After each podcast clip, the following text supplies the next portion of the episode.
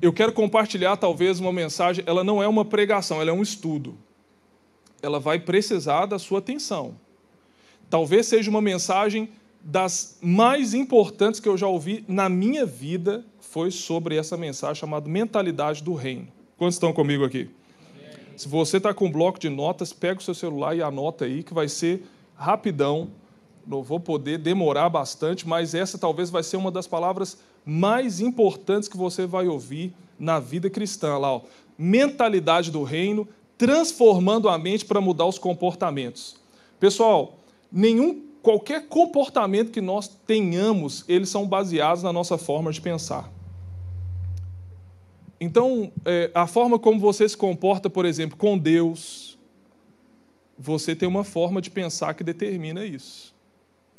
A forma como você se comporta com a sua esposa, com seus filhos, com dinheiro.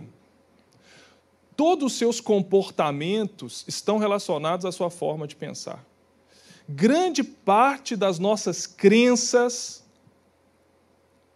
grande parte das nossas formas de pensar foram instaladas em você na sua infância. Grande parte delas. Mas durante toda a vida, no período da sua formação, da sua infância, no período da escola, no período da faculdade, aqueles que fizeram faculdade aqui, você e eu recebemos o tempo inteiro, obrigado Jamila, formas de pensar que determinam o seu comportamento. Às vezes nós queremos corrigir, Bruno, o comportamento de alguém errado. Se a gente percebe, por exemplo, o comportamento do nosso filho errado, de desobediência a respeito de alguma coisa, e a gente é enérgico para corrigir aquele comportamento, dizendo: não faça isso e depois a gente vê ele repetindo uma vez, duas vezes, três vezes, e não sabe que uma forma de ajudar a mudar aquele comportamento é ver o que ele pensa a aquele respeito. Nós queremos, às vezes, exigir das pessoas mudança. Ah, eu queria que o meu marido mudasse comigo, que ele fosse mais cordial, que ele me levasse para sair para comer, que ele me desse o cartão de crédito dele de vez em quando para mim em Lages. Mas agora, olha a forma de pensar do seu marido sobre isso. Por isso que ele não se comporta assim. Me entende? É, o comportamento nosso com Deus. Gente, tem, você tem uma forma de pensar sobre Deus que foi instalado aí. Agora, talvez não seja todo o tempo que você fique pensando, mas aquilo que foi instalado na sua mente está determinando os seus comportamentos. Já é algo que você, por exemplo, os hábitos repetitivos que nós temos foram padronizados através de um pensamento. Hoje você faz sem pensar, igual dirigir um carro. Inicialmente foi muito difícil, até que você aprendeu, recebeu as informações. Primeiro aqui, põe o pé lá e passa a primeira, põe o pé lá, passa a segunda aqui. Hoje você pensa para fazer isso depois que você já dirigiu 30 mil quilômetros? Não, parece que é automático. Você está ali, você já faz o automático. Tem coisas que você já faz que é automático são comportamentos, foram padronizados pela sua forma de pensar. Em algum momento, você recebeu uma forma de pensar. Olha o que diz aqui a palavra de Deus, 2 Coríntios 10. Diz assim, versículo 3 e 5: Porque, embora andando na carne, não militamos segundo a carne. Porque as armas da nossa milícia não são carnais, e sim poderosas em Deus para destruir fortalezas. Diga comigo, fortalezas. Olha lá, anulando nossos sofismas e toda altivez a produção, vocês veem, olha só, já é a segunda vez, o segundo culto, que a produção está querendo me pegar. Anulando nós os sofismas e toda altivez que se levanta contra o conhecimento de Deus, e levando cativo todo pensamento à obediência de Cristo. Estamos em uma batalha que não é somente natural, por isso não podemos vencê-la com os recursos humanos, e a nossa mente é um campo de batalha. Tem até um livro da Joyce Meyer que fala isso, não é assim?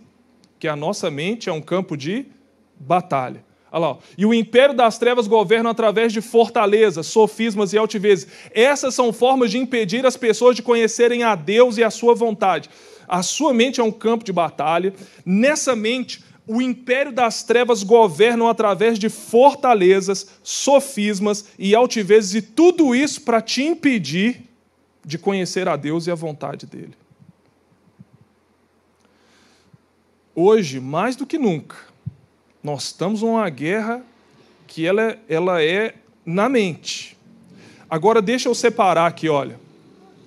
Tem coisas que eu vou falar aqui que não estão no aspecto psiquiátrico e psicológico.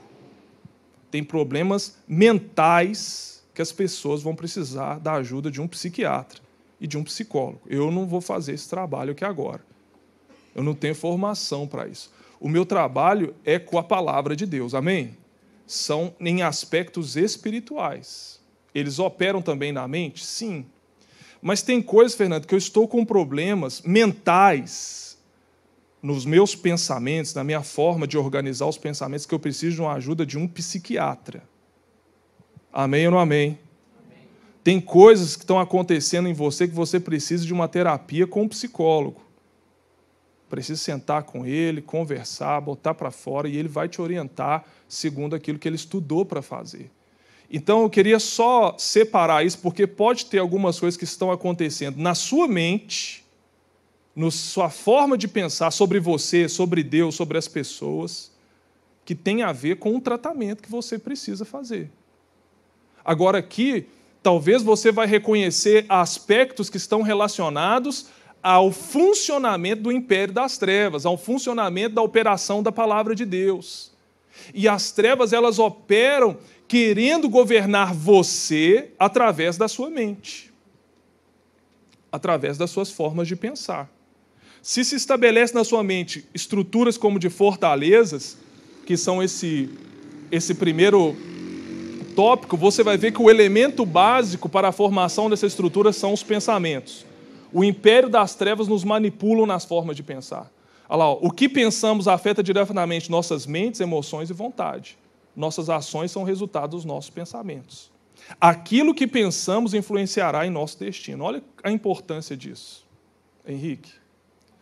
Se as trevas funcionam através da, da, dessa estrutura de forma de pensar, lá, o elemento básico para a formação dessa estrutura são os pensamentos. Por isso, advirto: cuidado com aquilo que você pensa. Não ignore os seus pensamentos, qualquer um deles. Fernando, minha cabeça, olha, está vazia. Como diz o ditado popular, mente vazia, oficina do diabo. Se tem aí algum nível na sua mente que está deixando de funcionar saudavelmente, ou tem situações que estão na sua forma de pensar, vai ser a partir dela que tudo que vai influenciar a sua forma de pensar, suas emoções, sua vontade, isso vai determinar também aonde você vai chegar. O que você pensa está determinando a sua forma de sentir, de agir, e também vai influenciar o seu futuro, aquilo que você tem para viver. Olha lá, ó. as altivezes são pensamentos gerados diretamente dos principados e potestades de uma região. Efésios 2, 2. Ou seja, a primeira atitude que eu quero falar, a primeira estrutura são as altivez, formas de pensar que são influenciadas diretamente por principados e potestades. Gente, tem pensamentos que estão vindo na sua mente que são influenciados por espíritos demoníacos. São influenciados por principados e potestades. Efésios 2, abre lá para mim, por favor. Efésios 2, versículo 2. Olha, olha como tem uma atuação maligna, isso diretamente vindo do diabo, é, é, atuando na vida das pessoas, olha lá, nos quais costumávamos viver, quando seguiam a presente ordem desse mundo. E o príncipe do poder do ar, o espírito que agora atua nos que vivem na desobediência. Versículo seguinte. Anteriormente, todos nós vivíamos entre eles, satisfazendo as nossas vontades, seguindo os seus desejos e pensamentos. Do príncipe da potestade do ar, nós seguíamos os seus pensamentos. Tem um controle na mente das pessoas que está vindo de espíritos demoníacos. Eles que dirigem os pensamentos dela. Então, pode ter sintomas na sua forma de pensar que agora aqui nós podemos ter um discernimento e dizer, opa, peraí, esse pensamento aqui não pertence a Deus, esse pensamento aqui não é saudável para mim, stop. Stop. Porque esse pensamento aqui é contrário à vontade de Deus para a minha vida. É contrário a um comportamento de amor, de perdão. É contrário a um comportamento de generosidade. É contrário a um comportamento de busca da presença de Deus. Então nós vemos uma ação espiritual maligna na mente das pessoas. Pode influenciar a minha mente. Agora, um cristão cheio do Espírito Santo, o diabo não pode tocar nele. Aleluia. Se é cheio da presença de Deus, o diabo não pode tocar na sua vida. Mas sabe o que ele faz? Ele vai querer jogar um dardo inflamado lá na sua mente. Porque ele sabe que se desestrutura você na sua forma de pensar, isso afeta as suas emoções, a sua vontade, vai se tornar uma ação e ele te pega lá.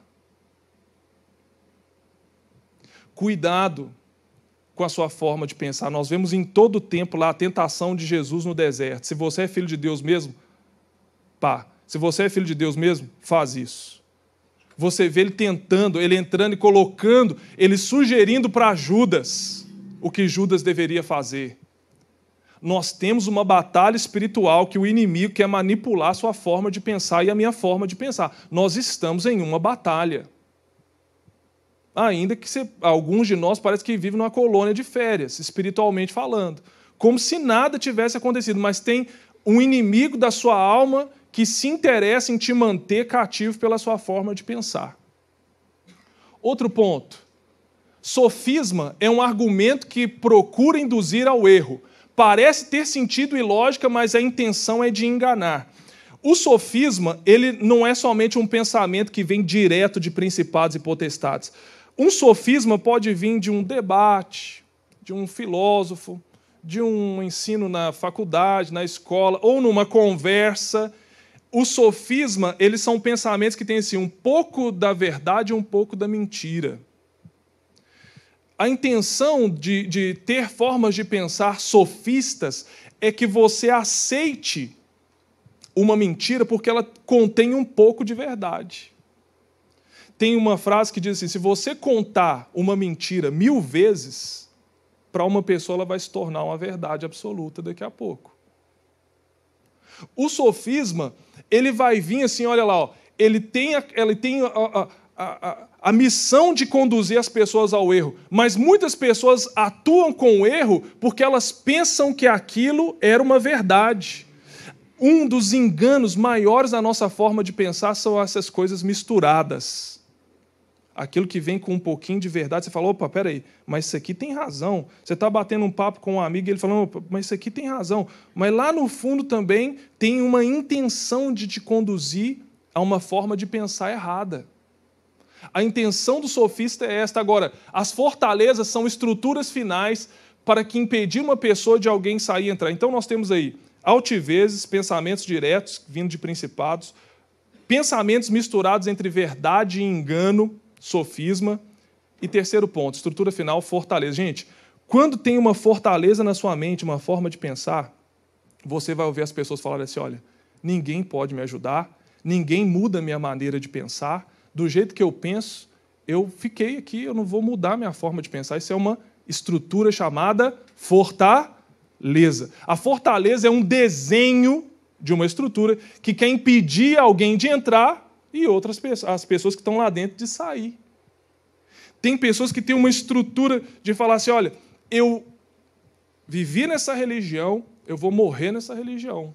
É uma fortaleza, uma forma de pensar. E se a religião que ela está, ela vai viver e morrer nela, mas aquela religião não levou ela a ter um relacionamento com Deus? E aí? O que, que vai dar com aquela fortaleza? Estão comigo aqui? E se tem uma fortaleza na sua cabeça na área de relacionamento? Eu nunca vou ser feliz. Ninguém me tira o pensamento disso. E se já tem uma fortaleza na sua mente a respeito da vontade de Deus? Você não aceita a vontade de Deus, não aceita Deus entrar, você estabeleceu uma fortaleza na sua mente. Gente, essas pessoas que estão com uma fortaleza na mente, ela fala assim: olha, você não pode me ajudar.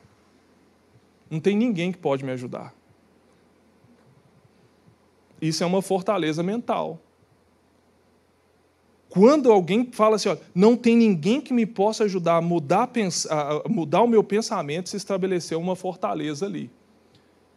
O impedimento para total liberdade. Agora, escute-me, por favor, coloque a sua atenção aqui. Olha, existem nações presas em sua cultura, um conjunto de costumes, crenças, conceitos, ideias, expressões artísticas religiosas que as mantêm fortalezas espirituais das trevas, pensamentos e comportamento de total aprisionamento, cultura, formas de expressões artísticas, músicas. Nós temos uma cultura no Brasil, uma forma de agir determinado por um número de pessoas que pensam da mesma forma. E essa cultura brasileira pode nos impedir completamente de conhecer a liberdade que Deus tem para nós.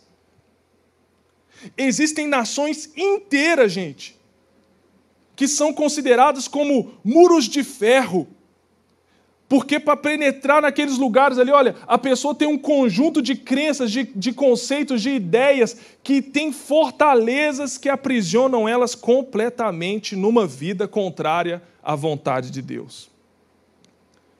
Romanos 12, 2 diz assim: Não se amoldem ao padrão deste mundo, mas transforme-se pela renovação da sua.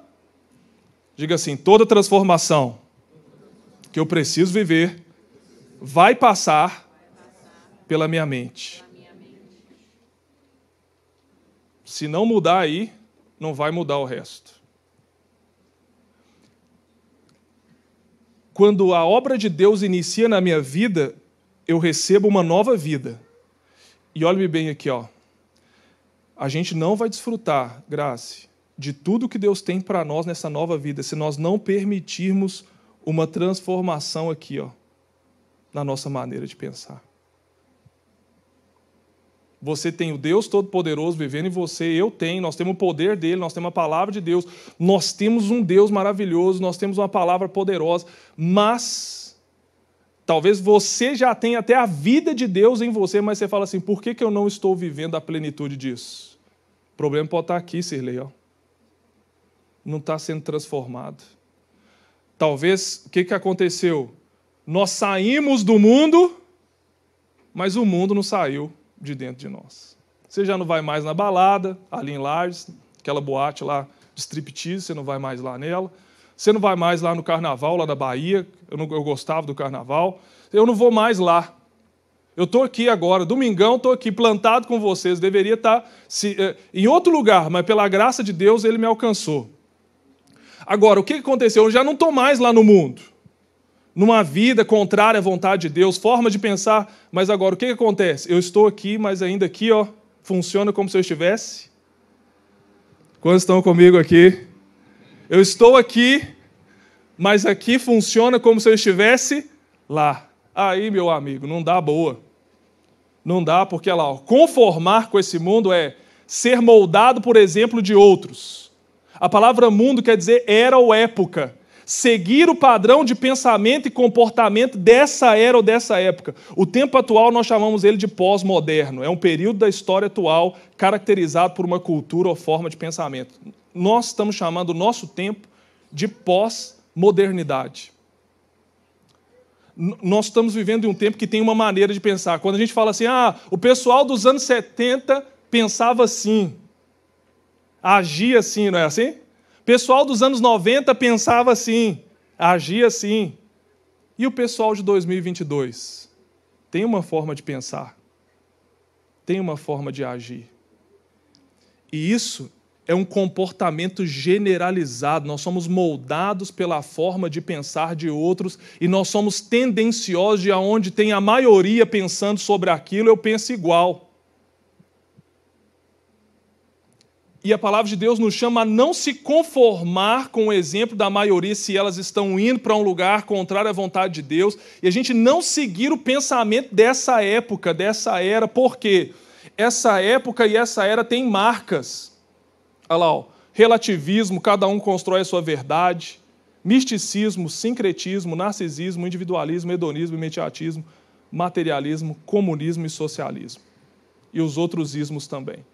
Agora, esses conceitos são estilos de vida. Gente, é impressionante. Porque parece que tem coisas que aconteceram na Bíblia há mil anos atrás estão acontecendo hoje aqui na forma de pensar. Tem coisas que as pessoas pensaram antigamente que hoje a gente pensa a mesma coisa. Isso tem aprisionado as nossas vidas em uma estrutura contrária à vontade de Deus. Um dos, uma das formas de pensar que eu separei aqui para vocês é essa daqui, ó. Relativismo. Cada um constrói a sua verdade. Novamente a produção tentando me pegar de novo. Ó. Tem uma falta de perdão aí, gente. Nós vamos ir para o encontro com Deus, nós vamos arrumar esse trem, porque eu não aguento mais essa pegadinha. O que aconteceu aqui? Foi eu que vacalhei? Não.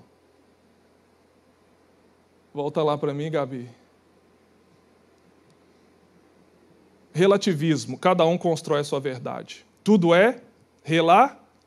Você já deve ter ouvido por aí. Tudo é relar tudo é relativo. Você vai falar de Deus, é relativo. Você vai falar de política, é relativo. Você vai falar de Bíblia, é relativo. Cada um constrói a sua verdade. Seu ponto de vista é a sua verdade, meu ponto de vista é a minha verdade, é tudo relativo. Mas, gente, esse pensamento relativista tem detonado a nossa vida espiritual. Para ser sincero, eu estou meio um pouco revoltado com o relativismo. Por quê? Porque talvez o que, o que nós estamos vivendo não é algo sobre é, cada um tem um ponto de vista. Cada um tem uma percepção de algo que é uma realidade única. Dizem que colocaram três cegos, chamaram três cegos para ir no zoológico.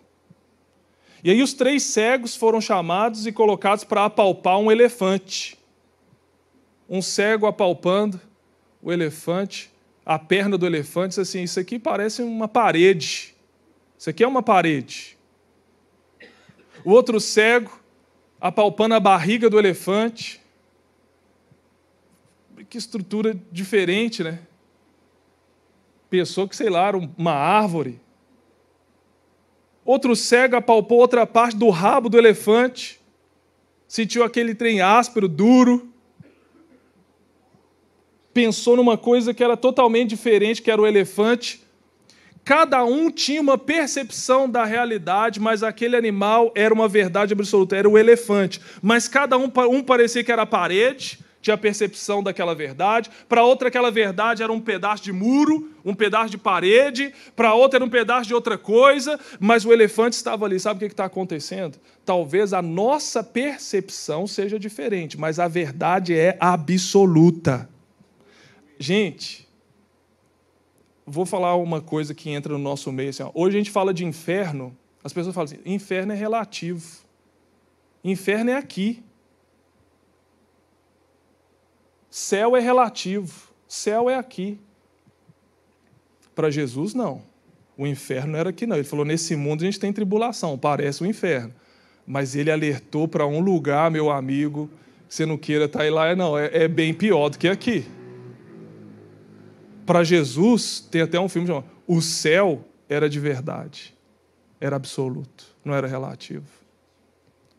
Deus não é cada um tem a sua versão de Deus. Cada um pode ter uma percepção, mas Deus, ele é o que ele é.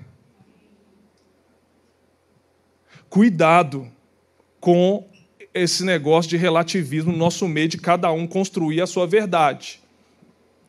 Outro ponto. Outra forma de pensar a nossa. Vamos lá. Misticismo, que é uma falsa espiritualidade. As pessoas hoje querem viver uma espiritualidade sem Deus. Aqui, gente. É uma espiritualidade assim. Elas querem fazer uma meditação, elas querem vir à igreja, elas querem passar um incenso, na casa, falar: vem good vibes, vem boas energias. É uma espiritualidade misteriosa. Mas quando você olha para a vida do místico, não há manifestação de um relacionamento real com Deus. A espiritualidade é falsa. Ele quer a good vibes, ele quer o good vibes, mas aqui dentro a, a, a tudo que ele está vivendo naquela espiritualidade não traz um efeito transformador no coração, um efeito transformador e permanente no coração dele. No nosso meio também a gente pode ser místico. Quem não gosta, gente? Luzes, fumaça, música bonita. Aí a gente entra nessa good vibes também aqui e fica aquela coisa meio mística, fecha seus olhos. Só falta o pastor falar, agora o mantra. Hum, hum. E aí a gente sai daqui e trata alguém mal lá na rua, e quebra o pau com a mulher, desce o rei nos filhos, não demonstra amor por Deus nem para a palavra, porque é uma espiritualidade mística, secreta, misteriosa, que é tão mistério essa espiritualidade aí que ninguém sabe o que está acontecendo. Outra coisa lá, o sincretismo religioso. Olha aqueles significados ali de, de religiões. Nosso tempo é um tempo onde as pessoas pensam que todos os caminhos levam a Deus. Não é somente essa good vibe de espiritualidade mística, mas também é de todas as práticas ou todas as religiões levam a Deus. Isso se chama sincretismo religioso. Daqui a pouco nós vamos ter pessoas assim, eu gosto de ir na igreja lá da comunidade, porque lá na comunidade você traz o bombom no final para casa e o bombom é muito bom e faz bem para a minha vida. Depois eu vou ali na outra igreja que lá eles vão me dar é, um pé de coelho e eu gosto do pé de coelho que vai me dar a sorte. Depois eu vou ali no candomblé, eles vão me dar um passe lá, eu vou, eu vou receber é, sete, os sete tranca-rua na minha vida e depois eu vou ali também. O que, que é o sincretismo? É as pessoas juntando todas as práticas e falam assim: todos os caminhos levam a Deus. Eu posso ir em qualquer lugar. Deus está em todos os. Eu acho que vocês já ouviram isso por aí, é sim ou não? Eu não preciso ir na igreja do tal fulano, ou lá na sua igreja. Deus está aqui, Deus está lá. Todas as práticas ajudam a fé. Gente, eu estou falando de coisas que vocês estão ouvindo no seu dia a dia é o relativismo, é o misticismo e é essa, e é essa coisa desse sincretismo aí. Ó. Outra coisa, narcisismo, vaidade, exagero. O Narciso, o Narciso era um cara que ele era apaixonado por si mesmo. Ele não se aguentava. Narciso morreu de amor por si mesmo. Vocês conhecem a história do Narciso, não? É uma mitologia grega que disse que aquele homem era tão bonito, tão bonito, que ele se apaixonou por si mesmo. E um dia ele, ele viu o reflexo dele na água, ficou tão apaixonado por ele mesmo que morreu afogado tentando se relacionar com ele mesmo, de tão bonito que ele era. Olhar o bico aqui para continuar. Gente, o Narciso ainda vive aqui, ó, tem gente que tem uma vaidade exagerada. Exagerada. Eu não sei se você pensa dessa forma, mas o narcisista, ele tem necessidade de ser admirado e bajulado. Quantos estão comigo aqui? O narcisista tem necessidade, ele sobrevive de bajulação e admiração. E ele vai buscar isso com todos os recursos que ele tem. Se ele quer ser admirado pelo que ele tem no corpo, ele vai querer mostrar os atributos dele. Todo o tempo. Porque ele é narciso, ele é narcisista. Ele precisa ser admirado pelo tamanho das curvaturas que ele tem. Então ele precisa mostrar a curvatura inferior dele para ele ter like para ele ter coraçãozinho curtida. Ele tem necessidade de ser admirado o tempo inteiro e ele vai utilizar qualquer coisa para ser admirado pelas pessoas, ser bajulado pelas pessoas. Se ele achar que a boca dele é bonita demais, encantadora demais, você vai conversar com o narcisista, ele vai ficar lambendo o beijo para bater toda hora. Para você prestar atenção nos lábios carnudos que ele tem. Se o narcisista ele tem paixão pelos olhos dele, assim, os meus olhos são sedutores. Quando eu olho profundamente, com a serpente parece, vai encantar. Quando o narciso ou a narcisa, até uma mulher chamada narcisa, né? Eles são narcisistas. Gente, a vaidade é exagerada. Se ela come, ela se sente acusada porque está ficando gorda. É assim, ó, um palito. Mas ela sabe que ela está querendo estar o padrão Gisele Bint, padrão grego. grego. Então ela come e fala: Nossa, eu vou me sentir mal, estou super gorda. Nossa, se eu tiver gorda, ninguém vai me admirar. Ninguém vai olhar minha foto no Instagram, no Facebook, vai me dar curtida, porque eu preciso ser admirada pelo que pela uma vaidade que é igual um pum. Que vai passar, passa. Passa.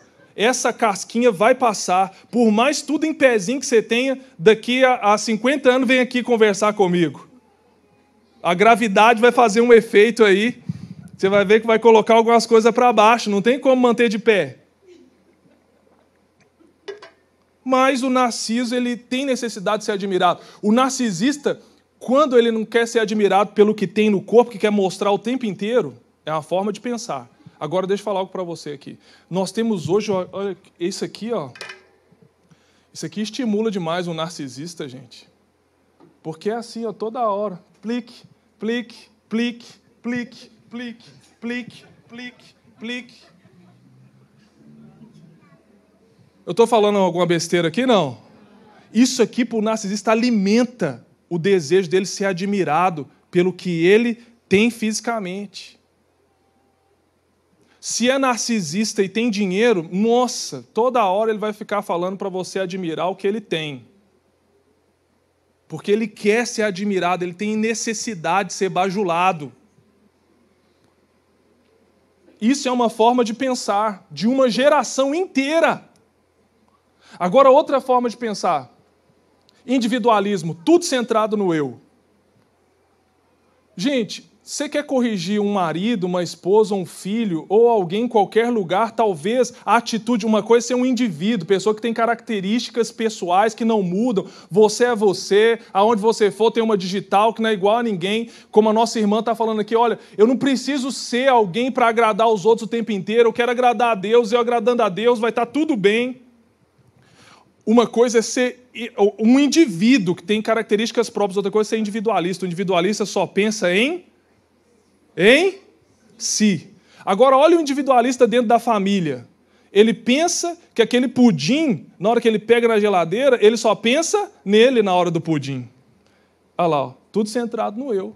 Ele vai tomar Coca-Cola, é tudo centrado no eu. Na hora que ele vai sair para comer a pizza, é tudo centrado no eu. A mulher sempre fala com o individualista, você não pensou em mim por quê? Porque ele é individualista, ele tem uma forma de pensar, por isso que ele se comporta assim. Agora eu pergunto, aqui no nosso meio também, pode ter pessoas individuais, sim ou não? Porque o mundo não está lá fora, o mundo pode estar aqui, dentro do mundo, quando a gente fala assim, ah, esse irmão é mundano, esse irmã é mundana.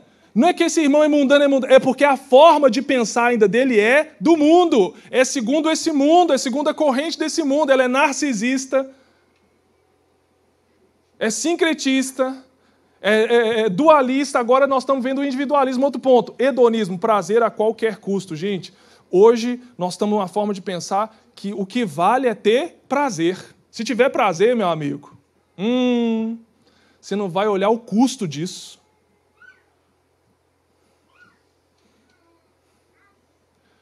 Gente, o hedonista ele pensa assim, ó, para mim mais vale o prazer do que o custo. Hum, que nicotina. Hum. Hum. Mas ao custo aqui, ó. Pulmão, daqui a uns anos, meu amigo, vai para o saco. Hum, que gostoso esse açúcar. Hum, que gostoso essa marihuana. Que gostoso. Marihuana não, é marihuana. É maconha, né? Que gostoso! Hum, que gostoso! Aqueles cinco segundos de prazer, mas aqui, aqueles cinco segundos de prazer te custou um casamento perdido.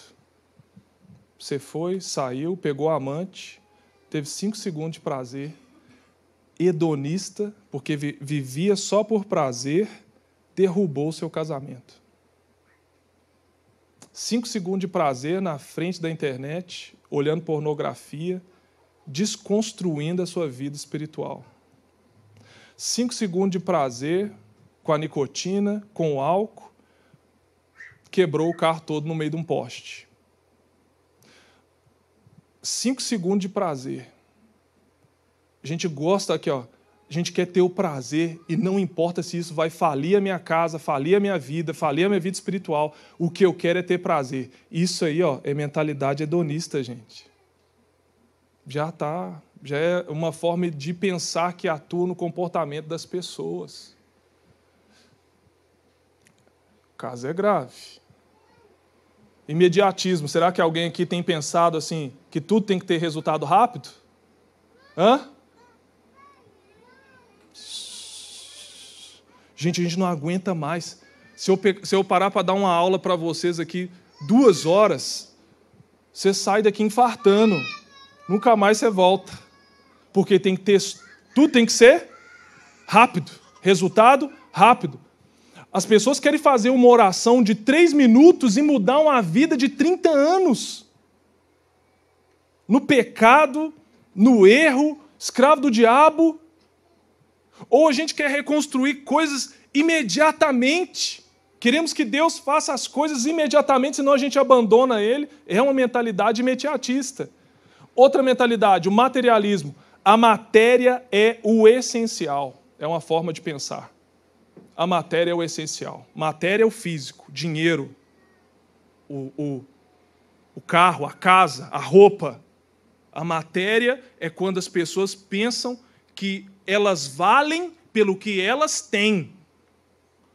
Se você tiver um Nike, se você tiver uma Hilux, se você tiver um, o, o, uma Ferrari, se você tiver o que mais? Se tiver Adidas, se você tiver iPhone, você é alguém. Você é alguém. Esse, esse materialismo é assim. Você é alguém que eu vou escutar. Porque você tem aquisição, você tem posse. Você vale as primeiras cadeiras. Você vale o ar-condicionado. Você vale um tratamento VIP. Porque você tem o, você tem o, o, o gabiru, você tem aquela coisa que faz o, o mundo mover materialismo. Você vale pelo que você tem. É uma forma de pensar desse mundo. E aqui eu quero terminar. Comunismo, socialismo e outros ismos. Que fortaleza. Que fortaleza. O Marx, Karl Marx, que foi um dos que inventou esse trem aí, do comunismo, ele fala uma frase assim: que a religião é o ópio do povo, é a vergonha. Religião serve para alienar as pessoas, porque o Marx é materialista. O comunismo prega uma igualdade de distribuição econômica de que o, o, o rico tem que dar para o pobre para se igualar e haver justiça social. E tem um pacote de coisas no comunismo, no socialismo, que parecem encantadores. É aquele, é aquele que eu falei para você, olha aqui, ó, olhe bem para mim, escute-me aqui, por favor. É aquele sofismo. Tem algumas coisas de verdade, outras coisas de mentira, que você engole assim, ó, nem, você nem sente que a mentira que tem naquele meio, porque tem algumas coisas que você concorda. Quem não quer cuidar do pobre? Amém? Quem não quer justiça social? Quem não quer ver é, é, pessoas de diferentes tipos de, de, de, de gêneros de cor de pele serem respeitados. Quem quer muitas coisas que o comunismo e o socialismo colocam como uma agenda progressista de que tem que se progredir na forma de pensar e tratar diferente essas áreas da sociedade, as minorias, os pobres, os necessitados. Mas também você não vai sentir que com aquele peixe você vai engolir alguns espinhos. Vão colocar o Estado como Deus vão colocar o ateísmo como a forma de espiritualidade das pessoas, que elas não têm que acreditar em alguém que tira você para algo espiritual, para edificar uma vida espiritual, para uma salvação eterna em Jesus. Não, isso aí é alienação. Nós engolimos com o comunismo, o socialismo alguns espinhos, e não só comunismo, socialismo, mas fascismo, capitalismo e muitos outros. Quando se ouvir assim, nazismo, fascismo, comunismo, você já pode ligar a anteninha que tem uma forma ideológica nisso daí que não vai dar boa. Liga a antena, liga a forma de pensar. Estão comigo aqui? Quando ouvirem sobre isso, até mesmo, até mesmo o capitalismo, Hoje eu sei que essas discussões estão acaloradas porque a política hoje ela é totalmente ideológica. Antes nós falávamos de política é quem dava o tijolo, quem dava a telha, quem dava não sei o que para o fulano de tal, você votava nele. Hoje nós estamos indo para um campo que nem se importa com as questões econômicas de cada partido. Hoje você se importa com os valores. O debate passou a ser debaixo de uma ideologia a respeito dos valores que você carrega. Quem rouba, quem não rouba, quem é da família, quem não é da família, quem é de Deus, quem não é de Deus, são valores pessoais. Essas ideologias antes falavam só de um aspecto econômico para dominar cada nação, mas debaixo desse pacote tem ideias que vão querer afetar a sua vida pessoal, a sua família, a sua espiritualidade. Por isso, cuidado com os outros ismos. Para a gente ajudar o pobre, não precisa ser comunista, socialista, não. Quantos estão comigo aqui? Para respeitar o negro, a mulher, não precisa ser comunista, socialista, não. E outra coisa, também a gente não precisa ser o outroísta para amar a Deus, amar a liberdade, amar as pessoas, nós precisamos ser pessoas com a mentalidade transformada. Não se trata nem de um ista e nem do outro. Se é que vocês estão me entendendo. Transformais, vamos terminar aqui comigo. Transformados, transformado ou transfigurado por uma mudança sobrenatural, ou seja, metamorfose. Gente, sabe o que a palavra transformado fala? Que tem que acontecer isso aí com a sua mente. Aquilo ali, ó, aquele processo ali, ó. Uma transformação de forma de pensar profunda e radical. Quantos estão dispostos a essa transformação? Porque aqui, ó, pode estar o sincretismo, o misticismo, o materialismo, o hedonismo, o narcisismo, e você vai precisar de uma mudança sobrenatural na sua mente para você caminhar para a vontade de Deus. Vai precisar de uma mudança. E agora eu te pergunto: mudar a forma de alguém pensar é fácil? Hã? Talvez você tenha dentro da sua casa um cabeça dura. Tim, tim, tim. A fortaleza que está aí, homem do céu bate na cabeça dessa pessoa que está do seu lado e fala assim: Isso aí tem, é de metal? O que, que é? Se é cabeça dura ou não? Tim, tim, tim. Se você é cabeça dura para as coisas que estão te colocando uma mentalidade como aquelas que eu falei deste mundo, meu amigo, essa estrutura de metal vai te levar a uma conduta errada e essa conduta errada vai afetar o seu destino eterno. Deixa eu só terminar aqui, olha. A ausência de regras e valores é uma forma de pensar desse tempo aqui, ó.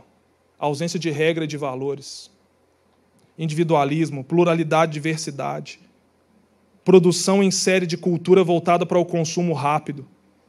Liberdade de expressão e pensamento. Mistura entre realidade e imaginação incertezas e vazios existenciais. Hoje a gente está conversando com criança de 12 anos de idade que está com ansiedade, depressão, crise existencial, 12 anos de idade. Ela está recebendo um acúmulo de formas de pensar na mente dela que está formatando os comportamentos dela emocional, mental, que está formatando as ações dela. É por isso que nós estamos vendo tantos jovens que não estão saudáveis. Hoje você vai falar para um jovem, você vai corrigir a conduta ou corrigir um pensamento, é uma ofensa tão profunda que eles vão embora de casa, eles vão embora da igreja, eles te deixam para sempre. Se você é pai que dá a vida por ele, mas você vai corrigir o seu filho adolescente hoje, eles te revoltam viram um Che Guevara e fala: é revolução aqui já. Eu não aceito, você impõe o autoritarismo sobre mim. Lá na faculdade eu estou aprendendo que autoritário tem que sofrer a revolução. E eu revolto aqui agora. Coloca a faixa na cabeça, você pensa é o Rambo. Não, mas é o Che Guevara dessa geração. Pega, pega esses meninos aí ó, que saem da igreja e vão fazer faculdade, aí ele vai fazer lá ações sociais, curso de é, sociologia, vai fazer lá é, outro curso, jornalismo. Sangue de Jesus tem poder. O menino volta, ele cresceu, escutou o evangelho, foi formatado na mente com a palavra de Deus, aí ele volta de lá e fala assim: a religião é o ópio do povo. Isso aqui foi tudo para manipular a minha mente. Agora eu sou LGBTQI. Agora eu sou a favor das cotas raciais. Agora, agora esse negócio de igreja, negócio de Deus, negócio não existe. Nós precisamos de uma transformação na nossa forma de pensar. Quantos estão comigo aqui? E o que, que como que isso acontece? Mudança de forma através de uma ação poderosa de Deus. Diga assim: Deus atua na minha mente para transformar a minha vida. A transformação da minha mente me fará chegar ao estado perfeito da vontade de Deus. Iremos experimentar a vontade de Deus na medida que a minha mente é transformada. Meu Deus, meu Deus, a vida de Jesus e as suas palavras são o poder para a minha mente ser transformada. Jesus trouxe a maneira de pensar do reino dos céus. Crer e obedecer manifestará o poder transformador na minha mente. Eu deixo de ter a minha mente e passo a ter a mente de Cristo. Passo a ter a mente de Cristo. Quando eu ouço os ensinamentos de Jesus, creio neles e obedeço, um poder sobrenatural vem para sua mente. Você deixa de ser casulo e largato e começa a receber uma mente transformada sobrenatural. Minhas palavras, diz Jesus, são espírito e são vida. Olha lá, ó. se tenho minha mente transformada, meu comportamento será de alguém verdadeiramente livre. Saímos da mentalidade de escravos para filhos e filhas do Pai Celestial. Jesus transformou a mente, graça, de pescadores de peixe para ser pescadores de homens. Com seus pensamentos, ele transformou a maneira de pensar e agir, e ele vai transformar a nossa maneira de pensar também. Ele pegou aqueles pescadores de peixe e falou assim: agora vai, vai ter uma revolução, Rafa, na sua cabeça. Você vai ser pescador de homens. E, gente, uma coisa é tratar com peixe, outra coisa é tratar com gente. Tem que ter uma revolução na cabeça da pessoa mesmo. Os entendedores me entenderão. Quando Jesus caminhou com aqueles homens galileus, incultos e letrados, Teve um momento que eles olharam para Pedro, depois de ter pregado, e falou assim: Você andou com ele, porque esse jeito de falar aí mudou. Essa postura aí mudou. Jesus veio para revolucionar a nossa maneira de pensar.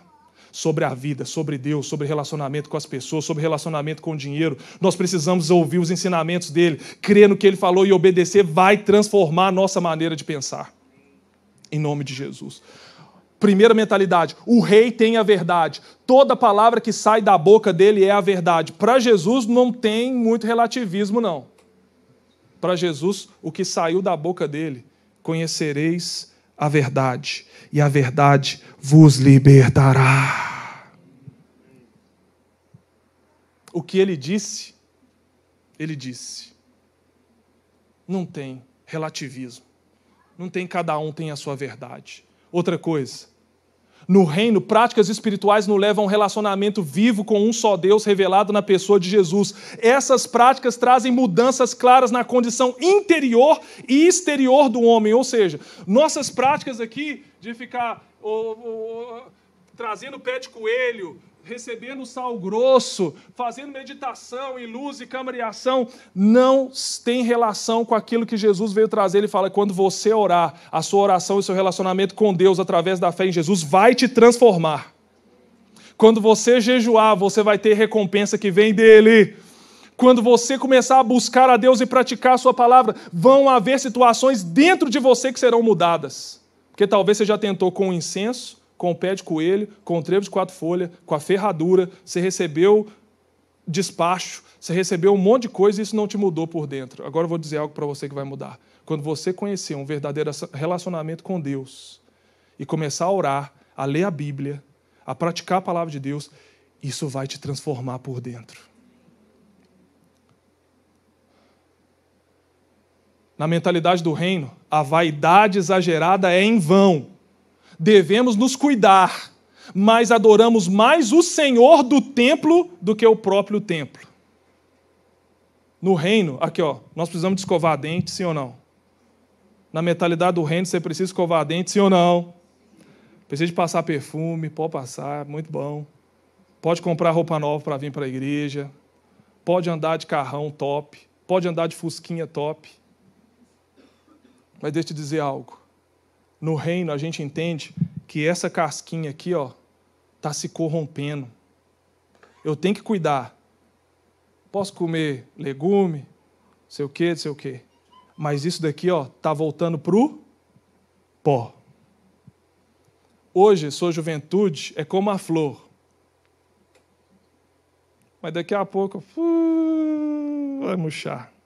Cuidado para você não dar mais atenção para a casquinha aqui fora do que você, o que você é por dentro. O que tem por dentro é o que vai ficar. Cuida do que tem aí dentro. Eu tenho que me cuidar, Fernando. Eu posso fazer uma plástica, posso esticar para cá, posso esticar para lá. Estica. Mas aqui, não queira que as pessoas te valorizam pelo que você tem por fora. Você é alguém que pode ter conteúdo e isso pode atrair muito mais seguidores e likes do que ser um narcisista. Aqui, ó, não queira conquistar o cara que vai casar com você, a menina, ou você que vai conquistar com a menina, quando ele olhar para o seu corpo e falar assim: essa menina eu quero. Atrai as pessoas pelo que você tem por dentro. Amém? Seus dotes, seus atributos, mostra para o cara que tem aliança nível ouro com você só. Mostra para ele. Não precisa ficar mostrando para os outros, não. Você é bonita? Sim ou não? Sim ou não? Sim. Nossa, que mulherzada, hein? Você é bonita, sim ou não? Sim. Claro, vocês são bonitas, gente. Mas agora, tudo que é bonito é para se mostrar, como dizia o El Chan. essa aqui foi no fundo do baú, homem. Nossa, Deus amado. Onde que eu tirei essa aqui? O El Chan falava, tudo que é bonito é para se mostrar.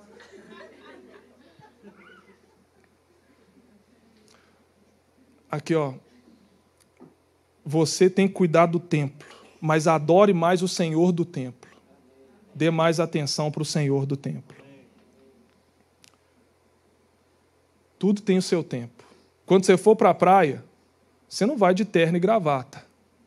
E, e, e, de calça jeans e não sei o quê. Aí lá você coloca suas roupas, seus trajes para ir para a praia. Mas agora, parece que você está aqui em Otacílio, num invernão bravo, e colocando roupa de ir para a praia.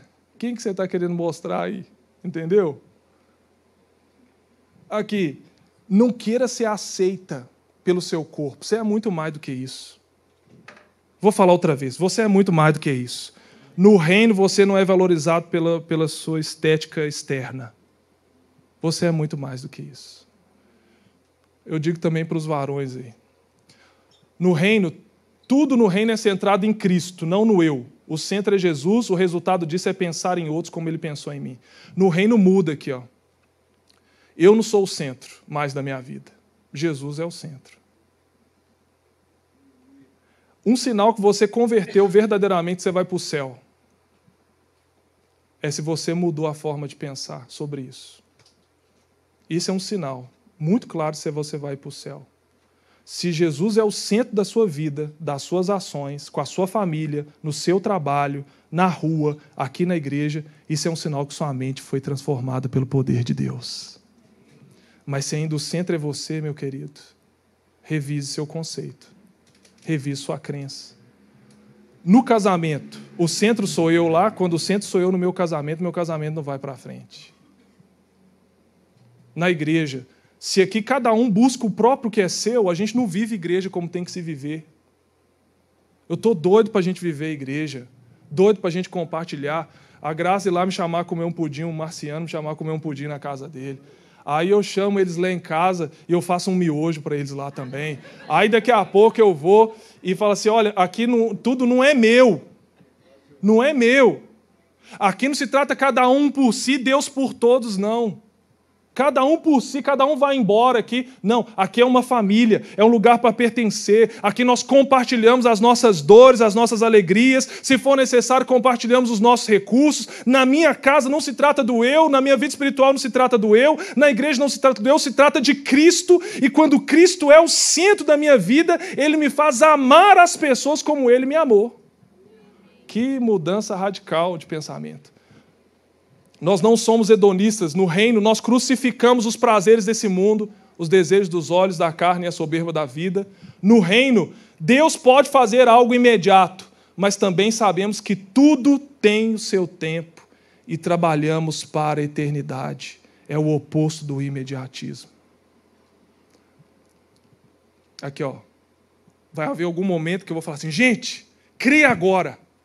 A fé é para o agora. Deus vai curar agora. Deus vai fazer agora. A fé é para o agora. Mas Deus não trabalha só com fé, pet.